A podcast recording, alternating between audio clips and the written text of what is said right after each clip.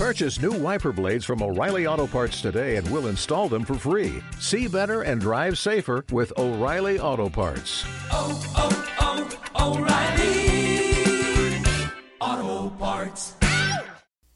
Vamos a ir, hermanos, al Evangelio de Mateo para que juntos podamos meditar en la palabra de Dios. Y el capítulo 21 del Evangelio de Mateo, vamos a leer los versículos del 1 al 11. Dice la palabra de Dios así.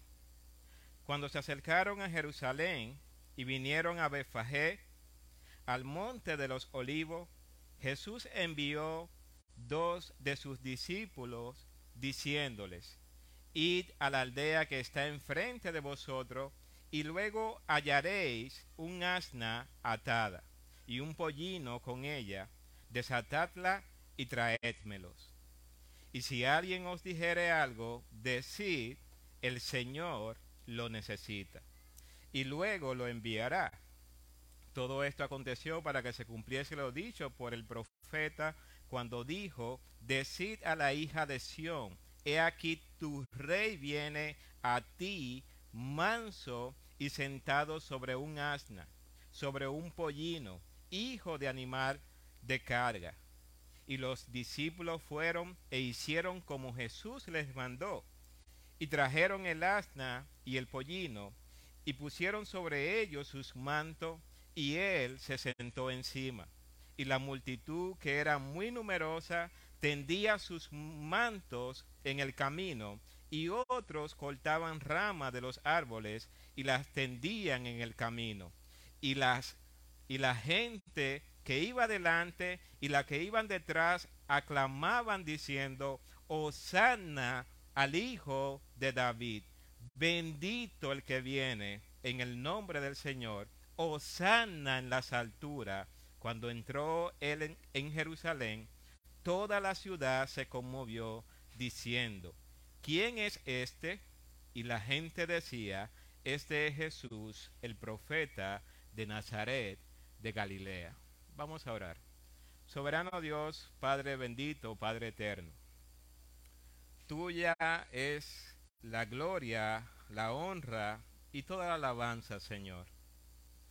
Padre, al congregarnos en este lugar, celebramos lo que tú hiciste, enviando a tu Hijo Jesucristo a hacerse hombre en primer lugar, a vivir la vida que nosotros no podemos vivir y para que fuera quien pagara el precio por nuestros pecados. Señor, estamos agradecidos de ti, de tanta bondad de la que hemos sido, que hemos recibido de ti, Señor. Te pedimos ahora, Padre, que nos conceda gracia, Señor, para hacer uso de tu palabra. Que tu Espíritu Santo, Señor, sea que mueva nuestros corazones, tanto a mí que haré uso de tu palabra como a aquellos que han de escuchar. Señor, que sobre todas las cosas sea tu nombre el que sea exaltado. Son favores, Señor, que pido y ruego a ti, en el nombre de Jesús. Amén. Bien, este relato que nosotros encontramos en Mateo capítulo 21 es un relato que aparece en los cuatro evangelios. Aparece en Marcos capítulo 11, verso 1 al 11, en Lucas capítulo 19, verso 28 al 40, y en Juan capítulo 12, versículo 12 hasta el 19. Y este es un relato que no pasa desapercibido, así como la alimentación de los cinco mil, que también está en los cuatro evangelios, así también este texto está presente en los cuatro evangelios y relatan básicamente lo que es la última semana de lo que es la vida terrenal del Señor Jesucristo. Y es importante, cuando nosotros vemos esta porción de las escrituras, tenemos que ir inmediatamente y ubicarnos en el contexto. ¿Cuál es la razón de esta multitud? ¿Por qué las personas están eh, esperando, expectante al Señor Jesucristo? y por qué ellos están haciendo esta exclamación diciendo Hosanna en las alturas. Y el Evangelio entonces de Juan se encarga de poner en contexto lo que está sucediendo. En Juan capítulo 12, como mencionamos, cuando uno lee el capítulo 11 se da cuenta que Jesucristo había llevado a cabo lo que es la resurrección de Lázaro de entre los muertos y que este acontecimiento había impactado significativamente a toda la comunidad que se encuentra cerca de Jerusalén. En este caso, está este lugar en el cual residía Lázaro, que es Betania. Y si ustedes se fijan en el texto que leímos, habla de Befagé, que es una ciudad que está cerca de Betania y que está aproximadamente a un kilómetro, muy cercano una ciudad de otra. Y es en esta ciudad que Jesús hace su entrada. Y allí hay un grupo de personas entonces que está expectante. ¿Qué, qué está pasando? ¿Por qué las personas están eh, buscando a Jesús? Y el capítulo 10, eh, 12 pone en contexto la razón por la cual las personas estaban esperando a Jesús. Ellos habían visto las señales que Cristo había hecho al resucitar a Lázaro entre los muertos y cómo esa señal había creado un impacto las personas que conocían a Lázaro y que se enteraron de su muerte y su posterior resurrección llevada a cabo por el Señor Jesucristo. Así cuando nosotros vemos entonces el capítulo 21 de Mateo, allí vemos que, la, lo que los preparativos de la entrada a la ciudad son eh, mostrados en este capítulo, así como los demás evangelios. Dice, cuando se acercaba a Jerusalén y, vinieron a Befagé, al monte de los olivos, Jesús envió dos de sus discípulos. Y algo que nosotros podemos notar en esta porción de, de las escrituras es que Jesús tiene discípulos. Es decir, tiene un hombres que él llamó con un propósito específico. ¿Y qué es un discípulo? Bueno, un discípulo es aquel que recibe una enseñanza intelectual o interna, podemos decirlo así, con la finalidad de que su accionar sea transformado por esas enseñanzas. En el contexto histórico, un maestro se encargaba de darle conocimiento a sus discípulos, pero ese conocimiento modificaba la manera de vivir del discípulo y también su comportamiento. Ustedes recuerdan cuando Jesús estaba para ser enjuiciado o, estaba en el patio y Pedro fue identificado entre las personas que estaban con Jesús y una de las cosas que decían las personas es que tú hablas como ellos. E, Es decir, tus acciones, tu palabra te están delatando. Tú hablas como Él. Un discípulo entonces no solamente aprende eh, el conocimiento intelectual, sino también su comportamiento, su estilo de vida y su accionar. De modo que Jesús en esta porción de las Escrituras está enviando a dos de sus discípulos. Y lo que va a decir el versículo 2 es bien interesante porque Jesús es bastante específico en lo que él va a decir. Le dice el versículo 2, id a la aldea que está enfrente de vosotros y luego hallaréis un asna atada y un pollino con ella, desatadla y traédmelo. Y si alguno os dijere algo, decid, el Señor lo necesita y luego lo enviará. Si ustedes se fijan, las instrucciones que le está dando a Jesús, Jesús a sus discípulos es bastante simple, es precisa, no tiene mucha profundidad o complicación para poderla entender los discípulos. Así que Jesús le da estas instru instrucciones. Vaya y allí van a encontrar entonces un asna, un pollino. Simplemente tienen que tomarla y traerla. Los demás evangelios entonces se, se encargan de desarrollar un poco más este, este texto diciendo que si alguien le pregunta, que le diga que el maestro lo necesita y que luego de utilizarla, eh, la va a regresar. Da algunos detalles con respecto a esto, pero lo cierto es que la instrucción que da Jesús es bastante clara. Vayan a este lugar, van a encontrar allí, simplemente tienen que traerlo. Y si alguien le pregunta, lo único que ustedes tienen que decir es, el maestro, el Señor, lo necesita. Versículo 4.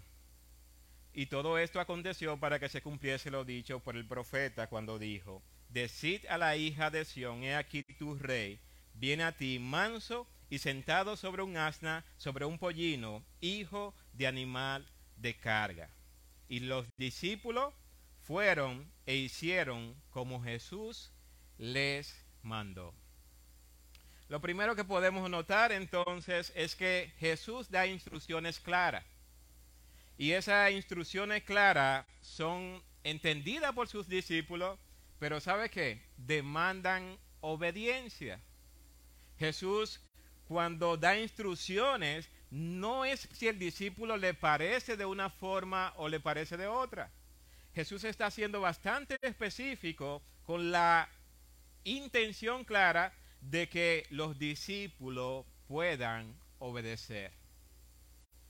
Hermanos, y aquí debemos detenernos un poco.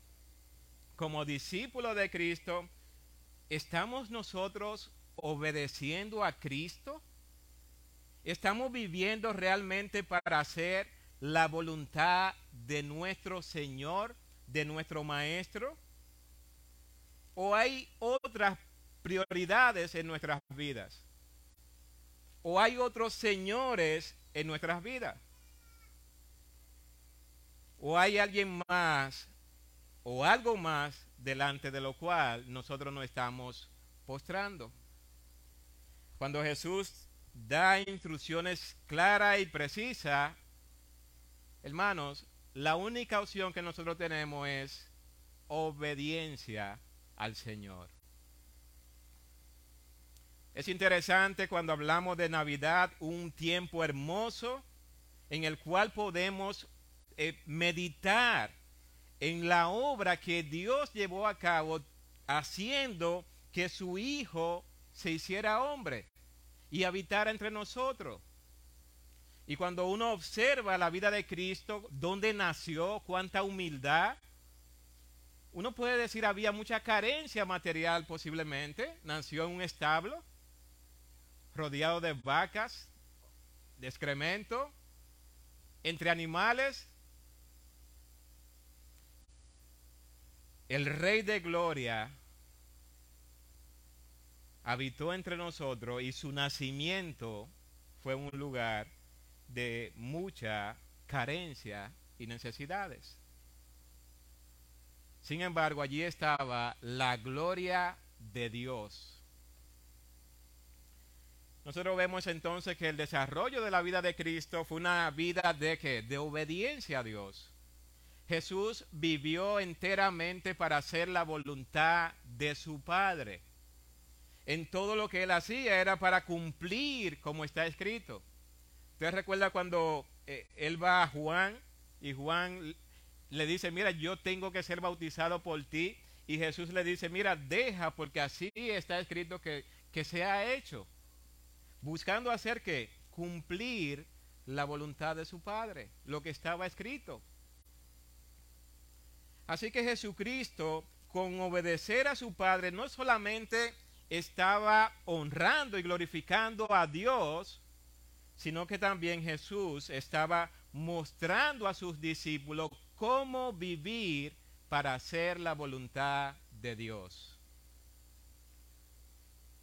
Y si nosotros estamos aquí en este día, es precisamente para poder meditar.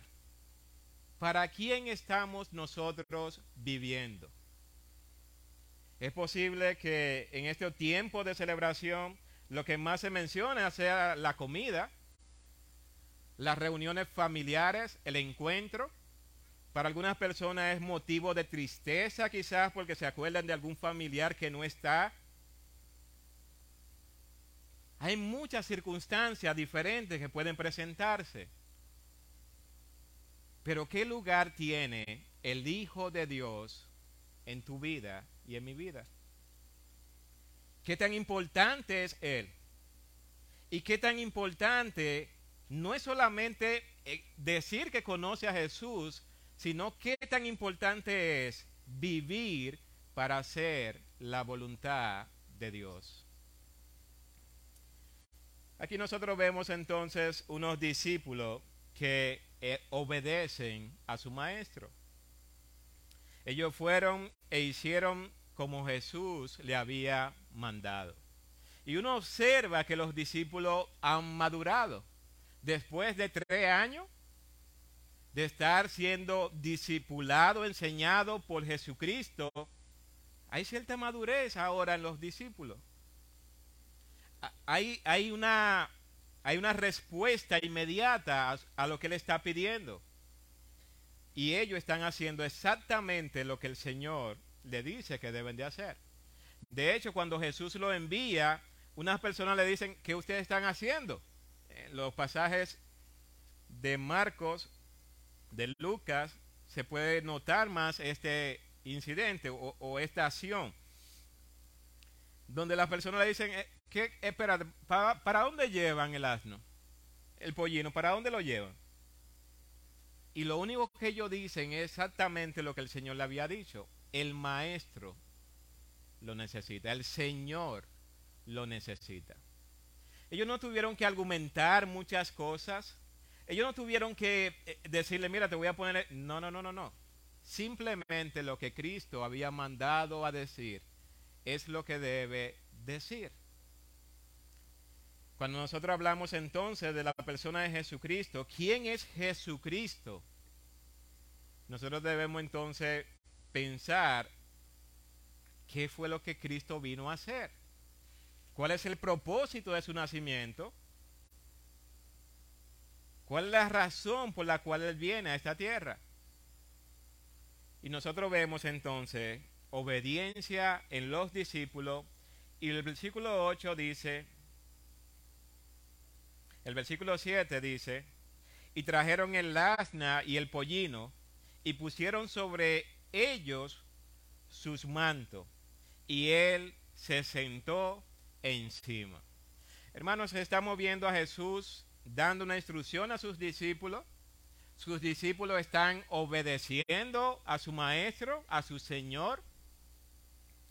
Y en esta porción de la escritura nosotros vemos que ellos no solamente van y hacen lo que Jesús dijo que debían hacer, sino que ellos están tomando su prenda de vestir exterior y la están colocando para que su Señor, su Maestro, sea exhibido montado sobre este pollino.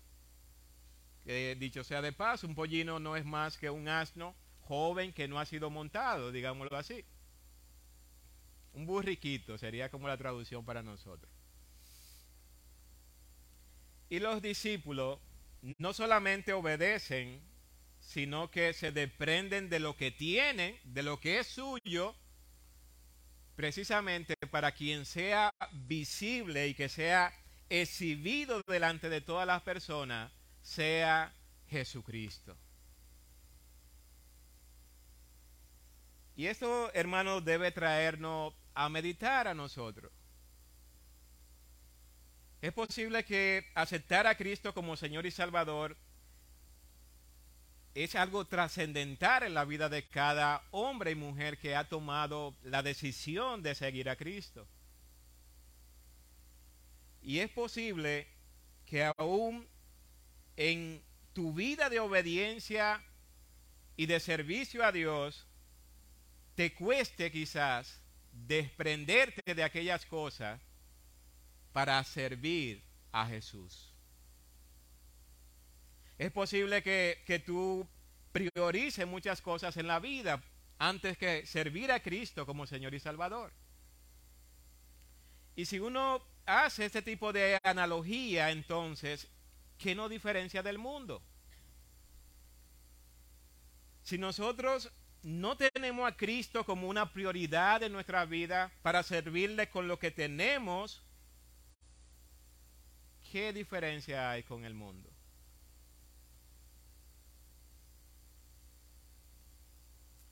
Un discípulo de Cristo no solamente obedece, sino que entrega aquello que posee para que Cristo sea visible. Y la, la idea, hermano, es que cada uno de nosotros como cristiano, como creyente, esté mostrando en su vida, en su comportamiento, en su conducta, la formación de un hombre no conforme al mundo, sino un hombre conforme a la imagen de Jesucristo.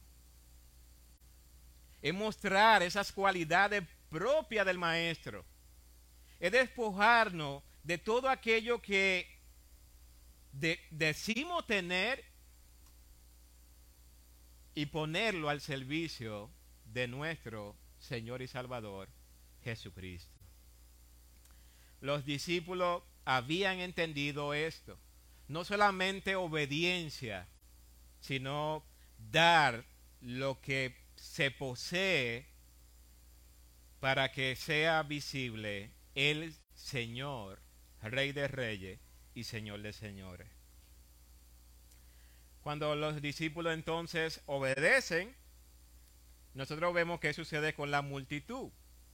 Dice y la multitud que era muy numerosa tendía sus mantos en el camino y otros cortaban ramas de los árboles y las tendían en el camino. Nosotros vemos que no solamente aquellos que están cerca de Jesús, que son identificados como discípulos de Cristo, sino que ahora las personas que están en la ciudad también están despojándose de sus prendas exteriores para ponerla a los pies para que el Mesías pase sobre ella. Hermanos, Cristo no pasó desapercibido. Esta fiesta que estaba por celebrarse, o era la celebración de la Pascua específicamente, y esto congregaba a una gran cantidad de personas. De modo que la población en Jerusalén era alrededor de 250 mil personas. Pero cuando se celebraba la Pascua, habían alrededor de 3 millones de personas en esta ciudad. De modo que cuando el texto presenta que lo que iban delante y lo que iban detrás, está diciendo que era toda una multitud que estaba expectante porque aquel que resucitó a Lázaro de entre los muertos estaba llegando a la ciudad.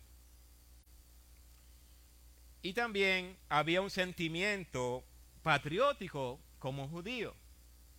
La fiesta de la Pascua fue celebrada antes de la salida de Egipto. Es decir, que cuando el pueblo estaba oprimido, esclavizado en Egipto, ustedes recuerdan entonces que se celebró la Pascua. Y esto fue la antesala de la liberación de el pueblo que estaba esclavizado. En esta ocasión entonces Jesús está entrando a la ciudad y hay un sentimiento de liberación que tiene el pueblo. Quieren ser libres. Pero la idea que tiene el pueblo es ser libre desde el punto de vista político y militar. Y Jesús, al venir en un asno, viene como un libertador, pero como un libertador que trae paz entre Dios y el hombre. Por eso nosotros vemos el versículo 9 dice, y la gente que iba delante y la que iban detrás aclamaban diciendo, Hosanna al Hijo de David. Es decir, esta persona estaban clamando, y, y esta es una palabra hebrea, Hosanna, que significa sálvanos, y es como un ruego que posteriormente fue vista en el Salmo 118, 25 y 26 como una exclamación. Sálvanos ahora. La traducción sería como sálvanos te lo rogamos. Y evidentemente, para pedir ser salvado, hay que entender que se está esclavizado y que se está perdido. En esta porción de la escritura, entonces, la ciudad, las personas están diciendo, salva ahora, sálvanos, libértanos de la esclavitud política y militar. Sin embargo, Jesús vino a libertarlo de la esclavitud del pecado y de la enemistad que tenía el hombre con Dios. Dice el versículo 10, versículo 9, la parte B dice, bendito el que viene en el nombre del Señor, sana en las alturas. Cuando entró él en Jerusalén, toda la ciudad se conmovió diciendo, ¿quién es este? Y cuando el texto presenta que la ciudad se conmovió, es como si ocurra un terremoto. Es algo que no va a pasar desapercibido. Es algo que todo el mundo sintió que algo está pasando en la comunidad. Y la pregunta que surge es, ¿quién es Jesús? ¿Quién es este? Amigos, si tú estás aquí sin Cristo, si tú no has aceptado a Cristo como Señor y Salvador, es importante que tú te hagas esa pregunta. ¿Quién es Cristo? La escritura entonces presenta en Juan capítulo 3, dando respuesta a esa pregunta, ¿cuál es el propósito de Él, del Señor Jesucristo? Juan capítulo 3, del versículo 14.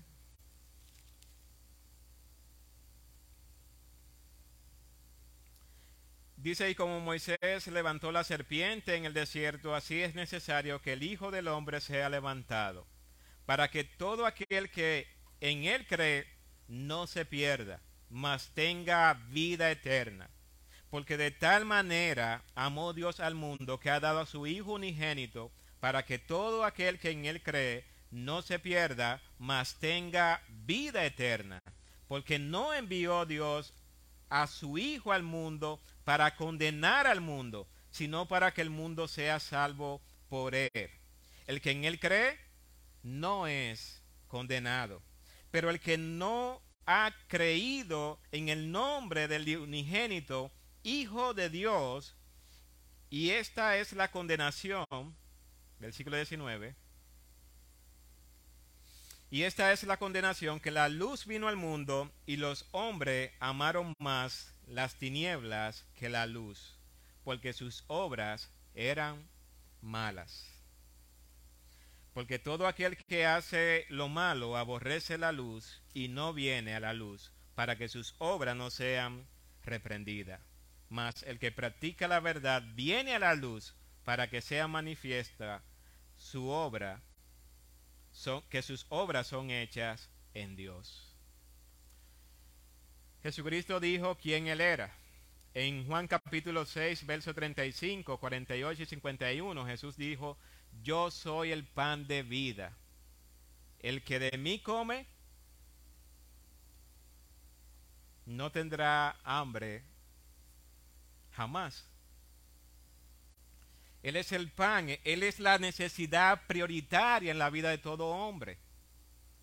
Él es la esencia de lo que el hombre únicamente necesita.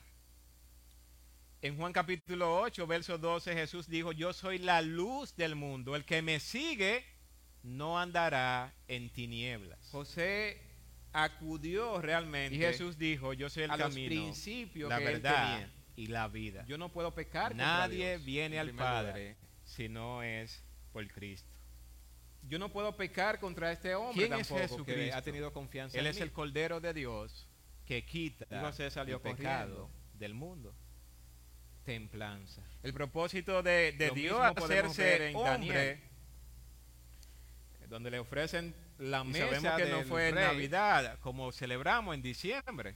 E- Eso lo sabemos. Nabucodonosor Para nosotros es Navidad todo el tiempo platos, porque celebramos y él dice, mira, aquel que murió en la No. cruz del Calvario y resucitó de entre los muertos no y ahora vive a la diestra del Padre. Él Para nosotros todo el tiempo es permaneció firme Navidad, en sus convicciones. noche de paz. Tenemos Hermanos, paz si con queremos Dios. andar en el Espíritu. Debemos Tenemos una relación atención ahora con, con su iglesia. Aquellas cosas Tenemos que el Espíritu Santo que ahora y habita, vive en nosotros. y las cosas en las cuales Y nosotros tenemos debemos garantía de que un día vamos a estar en su Porque al final este es el fruto del Espíritu, efectos no es el del fruto de nuestro propio esfuerzo. Así que las personas que hacen Nuestro esta pregunta, ¿quién es este? a Dios. La respuesta de la gente, de la palabra de la Dios. gente decía, Y este es Jesús, sale. el profeta de Nazaret de Galilea. La persona puede identificar que hay algo divino en Jesús, son oportunidades para nosotros pero no puede identificar que Él es el Hijo cómo de Dios. nosotros estamos andando.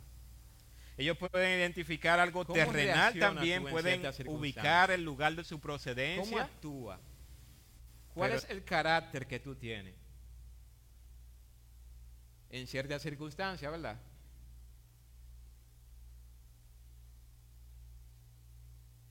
Yo quiero presentar entonces el ejemplo de David, un hombre en el cual nosotros podemos ver un hombre que andó en el Espíritu, su caminar fue en el Espíritu, pero un hombre que también pecó contra Dios, proveyendo para la carne. Y en primera de Samuel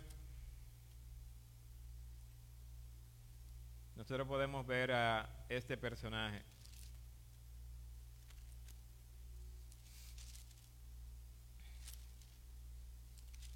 Lo primero es que cuando David fue llamado o iba a ser ungido por su por Samuel, lo primero era que hay una enseñanza allí en el capítulo 16 de Primera de Samuel, el versículo 6, cuando Samuel llega a la región y llega a la casa de Isaí, él dice el versículo 6, y aconteció que cuando ellos vinieron, él vio a Eliab y dijo, de cierto delante de Jehová está su ungido. Y Jehová respondió a Samuel, no mires a su parecer, ni lo grande de su estatura, porque yo desecho, yo lo desecho, porque Jehová no mira lo que mira el hombre, pues el hombre mira lo que está delante de sus ojos, pero Jehová mira el corazón. Un principio importante, hermano, que podemos sacar de aquí. Nosotros no impresionamos a Dios con nuestras apariencias. Dios conoce tu corazón y mi corazón. Al hombre podemos engañar, pero a Dios jamás. Entonces, nosotros vemos que así fueron pasando uno tras otro los hijos. Sin embargo, David, ¿dónde estaba? David estaba cuidando el ganado de su padre. El versículo 11 dice, entonces dijo Samuel a Isaí, ¿son estos todos tus hijos? Y él respondió, queda aún el menor, que apacienta las ovejas. Y dijo Samuel a Isaí, envía por él, porque no nos sentaremos a la mesa hasta que él venga. Envió pues por él y le hizo entrar, y era rubio, hermoso de ojo y de buen parecer. Entonces Jehová dijo, levántate y úngelo, porque este es. Aquí nosotros vemos entonces, David, según los estudiosos, dice que tenía entre 12 a 16 años cuando tuvo este encuentro con Samuel. Y allí nosotros vemos que en el capítulo 17 nosotros podemos ver las cualidades que tenía David. ¿Cuáles eran las características de este hombre ejemplar? En el capítulo 17 dice, los filisteos juntaron su ejército para la guerra y se congregaron en Socot, que es de Judá, y acamparon en Socot y Aseca, en Esfa Damín. También Saúl y los hombres de Israel se juntaron y acamparon en el valle de Elab y, se pusieron en orden de batalla contra los filisteos.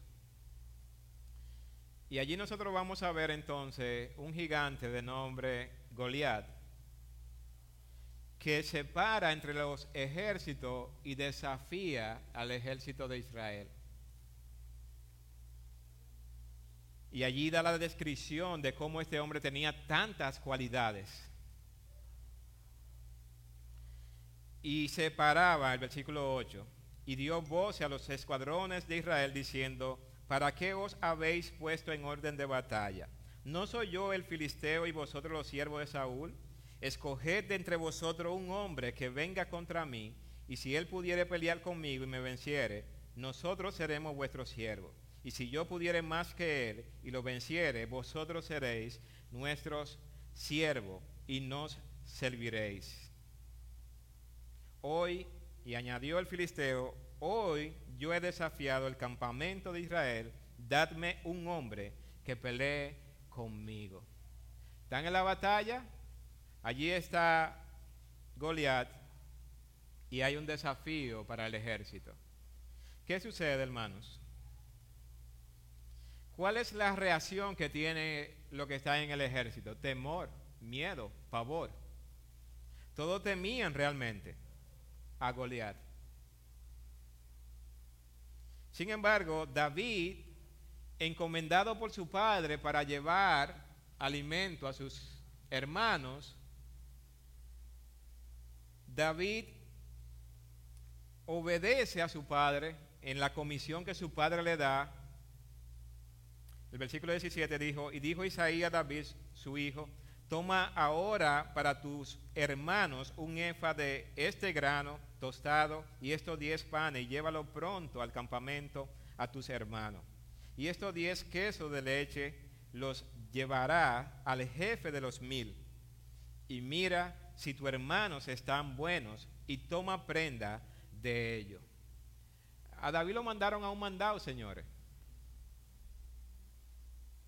Pero sabe que es interesante que David es obediente a su padre. Dice el versículo 20 que él se levantó, David de mañana, y dejando las ovejas al cuidado de su, de su guarda, se fue con su carga como Isaí le había mandado, y llegó al campamento cuando,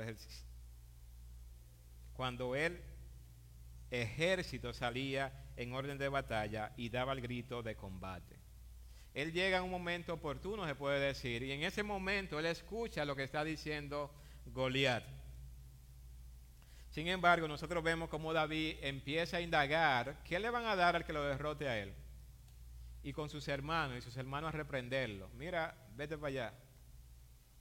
¿Qué es lo que está preguntando tú ahí? Y en el versículo 31 dice que las palabras de David fueron oídas a Saúl, lo que él había dicho. Y él es llevado delante de Saúl. Y Saúl le, le da sus vestimenta para que pelee con Goliat. Dice el versículo 39, y ciñó David su espada sobre la vestidura, sobre el vestido, y probó a andar porque nunca había hecho la prueba. Y dijo David a Saúl, yo no puedo andar con esto, porque nunca lo practiqué.